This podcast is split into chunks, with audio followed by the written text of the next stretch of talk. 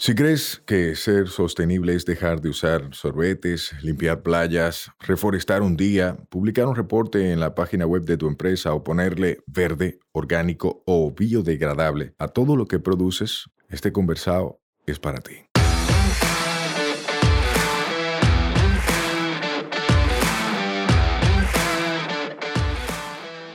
Hola, somos Mivisai, los motores detrás de Tinglar y una vaina verde, y hoy vamos a tener un conversado sostenible. En cada conversado sostenible te ayudaremos a romper paradigmas y te compartiremos alternativas y herramientas para que acciones ya, sin excusas.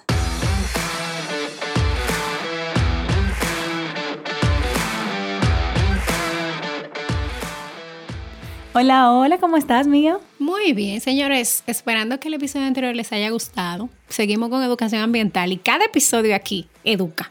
Educa, ese es el objetivo principal. Ese es el único objetivo que nosotros tenemos aquí. Y ofrecer herramientas. Claro, porque también. al final no es hablar del tema, es decirte qué tú puedes hacer en relación a ese tema. Totalmente. Entonces, hoy vamos a hablar de un tema que a mí me gusta mucho porque tiene que ver con basura. Ella siempre está hablando de basura, señor. Excúsenos que hemos hablado mucho de basura en estos días, pero es que es necesario. Ningún excusa, ¿no? Si estamos hablando de basura es porque tú sigues teniendo problemas con basura y necesitas que hablemos. Ok. Hmm. Caso cerrado. Ok, ok. Vamos a hablar de residuos inorgánicos, pero en específico de los plásticos. Porque como que generalmente casi todos solemos decir, por costumbre, ah, no, porque los plásticos. Y no, yo llevo mis plásticos al centro de acopio cuando estamos haciendo colecta selectiva. Pero hay muchos tipos de plástico y hay plásticos que se reciclan y plásticos que no se reciclan. Yo quisiera que desmontemos algunos mitos, Ayuris, con elementos plásticos en los que vienen algunas cosas que compramos en el supermercado y que mucha gente piensa que sí se reciclan. Yo veo a Lorna cada rato que sube Sí, no. una X arriba de ese producto Lorna es de Green Love. de Green Love. Entonces, eh, eh, no, esto no, qué sé yo qué. Entonces, es interesante que hagamos ese ejercicio. Uno, te voy a decir cinco, que la gente los usa mucho. Compota. Ajá. La Hay- compota hay varias presentaciones. Hay varias presentaciones de la compota. La de vidrio. Sí. Esa es la que usted tiene que comprar. Cuesta 10 pesos más. Y la de plástico que cuesta 10 pesos menos, pero no se recicla. O sea, ¿cuál es el costo realmente de eso para el planeta? De algo que no voy a volver a reutilizar para nada. Ahí voy a hacer un paréntesis porque me encanta, mío, que tú hayas traído a la mesa el costo para el planeta. Muchas veces tendemos a limitarnos a el precio que tenga el producto en una etiqueta. Ese es el precio que tú como cliente final, como consumidor, estás pagando por un producto. Sin embargo, a las empresas se les olvida que hay una responsabilidad extendida, que incluso ya está en nuestra reciente aprobada ley. Y esa ley de responsabilidad extendida dice que tú eres responsable de tu producto no solo hasta que el consumidor lo compra y haga una transacción económica, sino hasta que se absorba o se traten los residuos que se generan de ahí, de un producto que tú creaste, que tú comercializaste y que te está haciendo rico, básicamente. Entonces, nosotros como consumidores también tenemos que empezar a pensar en esa forma. O sea, no es solamente el precio que yo pago, es cuánto le cuesta, por ejemplo, al ayuntamiento pasar a buscar mis residuos. O cuánto le cuesta a una empresa que está haciendo colecta selectiva para exportación exportar. O cuánto le cuesta a una empresa que se dedica a disposición final adecuada de residuos tratar eso. O para integrarlo nuevamente a las filas de producción, o para convertirlo en otra cosa, o para eliminarlo del planeta o tratarlo. Entonces todo eso se suma a ese precio. Totalmente. Qué bueno que tú haces esa comparación tan interesante de que es cierto, quizás a mí me cueste 3 pesos menos, 10 pesos menos, pero calcula en cuánto se multiplica. Entonces, señores, la, el contenedor ese de la compota, no, mi amor, eso no se recicla, eso no nada. Eso es un solo uso y ya. Sí. Entonces, more. Sabemos que hay gente que, si usted tiene 25 para comprarse una compota, usted puede llegar a 10 pesos más. Sí. Y si no haga la compota en su casa. Si no, hágala en su casa. Que hay YouTube. Exacto. Entonces, pero ahí voy. O sea, no me digas que, que por mi nivel adquisitivo. Es que si tú tienes para comprarte la compota de 27, tú tienes para comprarte la de 30. Claro, y para comprarte la fruta. Total. Entonces, piensa primero, me sale más barato comprar la fruta o simplemente compro la de vidrio. La otra, desaparecela. Ok, entonces antes de seguir con esos ejemplos bien puntuales, quiero como listarles los tipos de plástico que hay, ¿verdad? Para que ustedes sepan cuáles son los tipos de plástico que hay, cuáles se reciclan y cuáles no. Pero a pesar de que el episodio vamos a hablar de plástico como tema principal, es que si hay plástico y hay otra alternativa que es mejor para el planeta, olvídate del plástico que el problema sabemos que no es el plástico, el problema es el plástico de un solo uso, pero el plástico aún no sea de un solo uso o aún se recicle, si lo podemos evitar es mejor porque la primera R siempre será rechazar. Entonces hay siete tipos de plástico. ¿Qué es esa vaina, Sai? ¿Cómo que siete tipos de plástico? Bueno, en el contenedor ustedes van a ver siempre un triangulito que está como no continuo, que tiene como tres cositas que unen un triángulo. ¿Cuántos tipos de plástico hay? Siete tipos de plástico. ¿Cuáles que muchas veces nosotros hablamos de que hay plástico, pero son siete tipos. En el triangulito de cada contenedor usted va a ver un número del 1 al 7. Va a estar el 1, el 2, el 3. Y eso le dice el tipo de plástico que es. Aquí yo no quiero hablarles de plástico, de composición, de características físico-químicas, de nada de eso, porque eso es una información que no va a ser útil para ti para accionar ahora mismo. Si tú quieres buscar en específico cuáles son los compuestos de cada tipo de plástico, vete a Google y busca tipos de plástico y te va a salir una lista de siete tipos y con la, incluso con la fotito al lado. Hoy yo me quiero enfocar en los que se reciclan. ¿Por qué?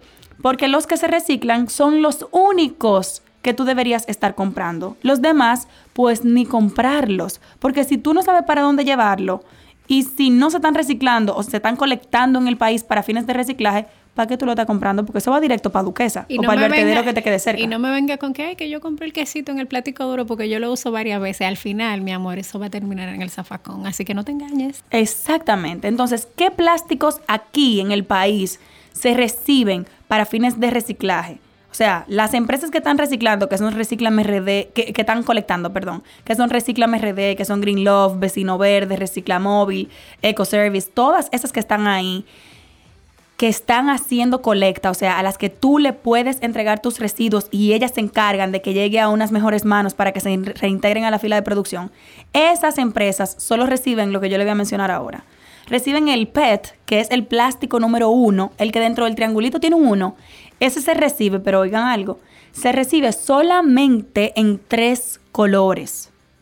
En tres colores. Se recibe en clear, que es el transparente, el de toda la botellita de agua. Se recibe en verde, traslúcido, que es como el de la botellita de 7-Up o de Sprite. Ese. Las marcas son irrelevantes, sepa que tengan una referencia en su cabeza. Y se recibe el ámbar, espérate, no, el azul, perdón, el azul. Está el clear, el verde translúcido y el azul. Son los únicos colores que se reciben en botellas PET, que es el número uno. Ahora, en el HDPE, mencioné la E. Saque de su vida todas esas bebidas que vienen en otros colores. Por ejemplo, la botellita de 911 no la compre. Esa botellita gris no hay dónde llevarla. La botellita de Malta Morena, tampoco. ¿Para dónde? Malta Morena tiene una versión que es en vidrio. Y hay varias cervezas que tampoco mejor no la compro porque tampoco hay cómo gestionar esa no, todo botella aquí. Todo lo que sea PET número uno, que dentro del triangulito tenga número uno, o sea, que es un plástico y dentro del triangulito tenga un número uno. Si no es azul, verde translúcido o transparente, no la compre. Porque al menos en este país, yo no sé si en Hong Kong, en China, en Taiwán, en Alemania la están colectando, pero aquí en República Dominicana no se están recibiendo para fines de reciclaje. O sea que eso va directo al vertedero. Ya usted sabe. Ahora, el plástico número 2, que es en el que, el que tiene el 2, literalmente en el triangulito, es el HDPE Fíjense que mencioné la última E para que no vayan a creer que le estoy diciendo otra Yo palabra. Pensé en otra cosa. es HDPE. Ese es el plástico número 2, el duro, casi todo el mundo le llama plástico duro. Ese no importa el color, se recibe para fines de reciclaje en el país. O sea que si usted tiene alguna duda en el supermercado al frente de una góndola y usted está viendo una presentación que está en PET en el número 1 o en HDPE en el número 2, elija siempre el número 2 para que ni siquiera tenga que mirar el color, porque ya usted sabe que el 2 no importa el color, pero el 1 tiene que estar pendiente, que son esos tres. Y el 5 no importa el color tampoco, es el plástico duro, el de las tapitas casi siempre. Ahora, el de las fundas tiene que ser únicamente las fundas que se estiran, que cuando tú la alas así como de un lado a otro, se estiran así, se van como hinchando y tú sientes como que se van a romper, pero no se rompen. Esas son las únicas fundas que se reciben para hacer reciclaje. Las otras que ni se mueven cuando tú la alas, no se reciben. O sea que olvídense de lo demás. Ahora vuelve con los ejemplos puntuales. Vamos al ejemplo. La compota. Ya a ustedes les quedó claro que mi amor saca esa, que esa, nada que ver. Eso no puede ser. No te justifiques. No me diga que por un tema económico. No. Ese uno. Y miren, yo vi algo ahí en el tema de la compota que lo tengo pendiente para cuando tenga hijos o tenga alguien con bebés cerca de mí. Eh, Steph, que tiene una cuenta que se llama Afromío, compartía cómo ella hacía sus compotas eh, naturales, con licuadora, con extractores y demás. Y ella se compró en ese momento en internet, porque en la República Dominicana no se vendían, eh, unos contenedores como en silicona que tienen la misma forma de las compotas esas que vienen como con el chupetito tienen la misma forma, pero son en silicón y son lavables, son reutilizables. Y ella lo que hace es que la compota la hace, la mete en esos contenedorcitos y la pone en la nevera, que es igual, la presentación es igual. Tu niño va a la nevera y coge una compota diario. Y ella, son compotas frescas, ella sabe lo que tiene, que no tiene preservante, y son en un contenedor reutilizable que no va a la basura. Totalmente. Y con el asunto de las compotas, eso que tú mencionaste también, hay gente que quizá no la puede hacer. Yo la hice por muchísimo tiempo, pero ahora mismo no la estoy haciendo y compro a veces de la de cristal ahí tú estás más seguro de lo que tu hijo está comiendo. Esa es otra cosa, tiene un tema de salud. Sí. Entonces, otra cosa, también de plástico. Ajá. Señores, el Tetra Pak no se, no se recicla, o sea, no se clasifica y no se está recibiendo en todas sus presentaciones. Es que Tetra Pak es un solo. Lo que pasa es que la gente confunde esa forma. Ok, la forma del, Tetra Pak. Exacto. Vamos a hablar como de la forma del empaque. Es que no quiero hablar como, de, los cartones de leche. Exacto, como de los cartones de leche, pero no quiero hablar de marcas en específicos. Ajá. Pero hay, tiene que tener un color exacto para que pueda ser recibido. Sí, el Tetra Pak que es plateado por dentro se recibe. Exacto. El que no lo es. Es el Tetra Pak.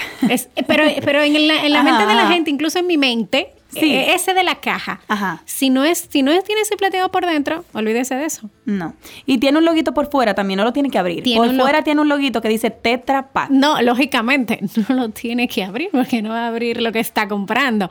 Pero así mismo tiene el loguito afuera y aparte tiene un, un, un loguito que dice reciclable. Sí. Entonces, eso es algo que le puede servir muchísimo de guía a usted. Yo, de hecho, ahora mismo en mi casa lo único que se compra que viene en Tetra Pak es la leche y yo me aseguro que la leche que yo estoy comprando tiene el loguito afuera y que yo puedo llevar al centro de acopio. O sea, yo ya confirmé previamente que yo puedo comprar eso. Entonces, quizás una forma más práctica de hacer las compras, usted no se lo va a saber quizá todo de cabeza qué cosa es, pero usted tiene un, producto que compra de leche.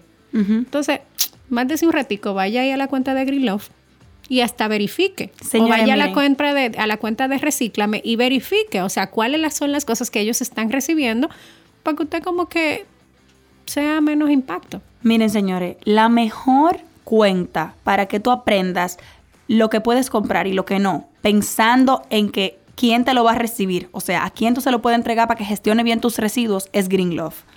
Primero, por lo amplio y los diferentes centros de acopio que tiene. Y segundo, porque Lorna ha hecho un trabajo increíble en comparativos. O sea, ustedes van a ese highlight y yo muchas veces entro yo misma, que trabajo en el tema, para recordar que sí y que no. Y, yo a veces le escribo a Lorna, Lorna, mire esta vaina y le mando una foto. ¿Qué tú crees? No. Ella es la profe. El filtro. Ella es la profe, señora. Lorna es el filtro de los residuos. Ella es el filtro. Y por ahí viene algo chulísimo con Tinglar Story y Green Love, que les va a encantar. Ay, ay, ay. Mira la otra. Señores, el clorito y el vinagrito que viene en el potecito amarillito o blanquito. Que está en toda la limpieza de playa. Que está en todas las limpiezas de playa. Eso no se recicla, por favor. Por Dios. No. Miren, vamos a hacer algo. Mi principal consejo, tú sabes que la sostenibilidad tiene que ver con chelear. Sí. Yo he llegado a esa conclusión. No, serio, de forma seria. Tú eres menos sostenible cuando cheleas. Eso es, un, es un, fact. O sea, eso es, así.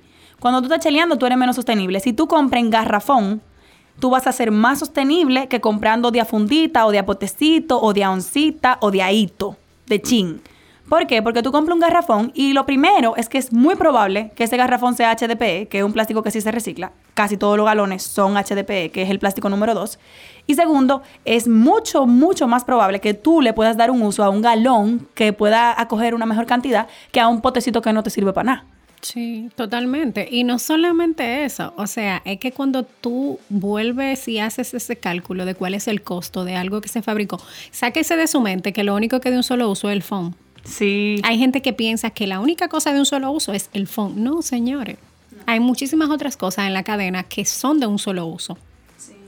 Entonces, otra cosita, no vamos a hablar del phone porque ya eso es un tema que la gente sabe, yo creo. Han inventado ahora en algunos supermercados de venderte el jamón y el queso en un papel encerado que tiene una como una ventana de plástico. Señores, no. Ese no lo he visto. Eso no se recicla. No lo he visto ese. Pero miren, para lo de lo, lo de los embutidos, le tengo una recomendación. Compre contenedores así que sean más larguitos que profundos. Digo, yo no sé la cantidad de embutido que se compra en su casa, pero en la mía siempre es más larguito que profundo porque no es tanto lo que compro, pero sí las lonjas son larguitas. Entonces, usted compra varios contenedores de eso y los lleva al área de embutidos cuando vaya a comprar y le ponen sus lonjas ahí mismo. Claro. Obvio, seguimos en COVID, hay algunos sitios que tienen restricción, Hay otros pero que no. y hay otros que no. Entonces tú siempre andas ready. Tú siempre andas buscando cuál es la opción más viable. Eh, entonces, nada, es sencillamente eso. Ver qué puedo, qué no puedo, no volverte loco, es aprender poquito a poco. Yo soy de las que frecuentemente hasta entra a la cuenta porque quizás se me olvida, no lo llevo pendiente, no es mi área de expertise necesariamente. Y yo voy y chequeo, no está de más. Mira, déjame chequear a ver si otro puedo comprar. Y ya. Sí, totalmente. Y miren, voy a asumir un compromiso en este episodio porque es algo que he querido hacer por varios meses y lo he postergado. Voy a ir al supermercado, a cualquier supermercado, y voy a enseñarles en las góndolas cómo comprar de una forma más sostenible. O sea, para que ustedes aprendan junto a mí que sí y que no. Y dentro de las alternativas, que siempre hay muchísimas, cuál elegir y por qué. Ahí vamos a aprender. Así que si les interesa que eso sea así, mándenme un mensajito directo a ver qué tal. Mire, y en lo que Sai llega, yo, le, eh, yo tengo un highlight directo de eso, que, que de hecho podemos hacer algún, eh, algún ejercicio chulo en Takeover, en la cuenta de Conversar Sostenible, para que le dejemos ahí la guía a la gente de cómo hace esa compra. Yo ya lo tenía ahí listo, de cómo hace esa compra en el supermercado, para, para pensar un poquito más y no tener ni siquiera que clasificar. Pero hay Pero cosas tú lo que tienes todavía... ready en un highlight. Sí, está ready. ¿En lo podemos está? poner. Yo lo tengo, te lo puedo pasar y tú lo subes. Pero es interesante que tú vayas y lo hagas también. Eh, no, lo menciono porque como tú dij- dijiste que lo tenías, para que supieran dónde, si era en mío, si era en tinglado. es dónde. mío, yo lo tengo. Ok. Un highlight que se llama así mismo, cómo hacer compras. Ok, en mío, explorando, que es el perfil de Miosotis, ella tiene un highlight de compras, vayan allá para que lo vean. Yo de todas formas voy a ir y voy a comentarles cómo comprar de forma sostenible y qué criterios utilizar. Sí, Así lo reciben y les sirve como de tip para ir tomando decisiones más conscientes. Claro, totalmente, porque es un ejercicio de cada día. Total. Señores, Shai, Hasta aquí. Los queremos mucho. se fue a negro. Señores, nos vemos en el próximo episodio. Así que ya ustedes saben, estén pendienticos ahí y déjenos saber qué tal les va gustando esto, que quieren seguir aprendiendo, que quieren interactuar con nosotros. También nos hacen bien sus consejos que llegan. Bye bye, un abrazo. Besitos. Este podcast se graba en nuestra casa, M33. M33, somos de tu mundo y te entendemos. Nos escuchamos la próxima semana. Recuerda que esta vaina es todos los martes. Mientras tanto, nos vemos en las redes Mío Explorando y Sayuris Bonet. Un fuerte abrazo.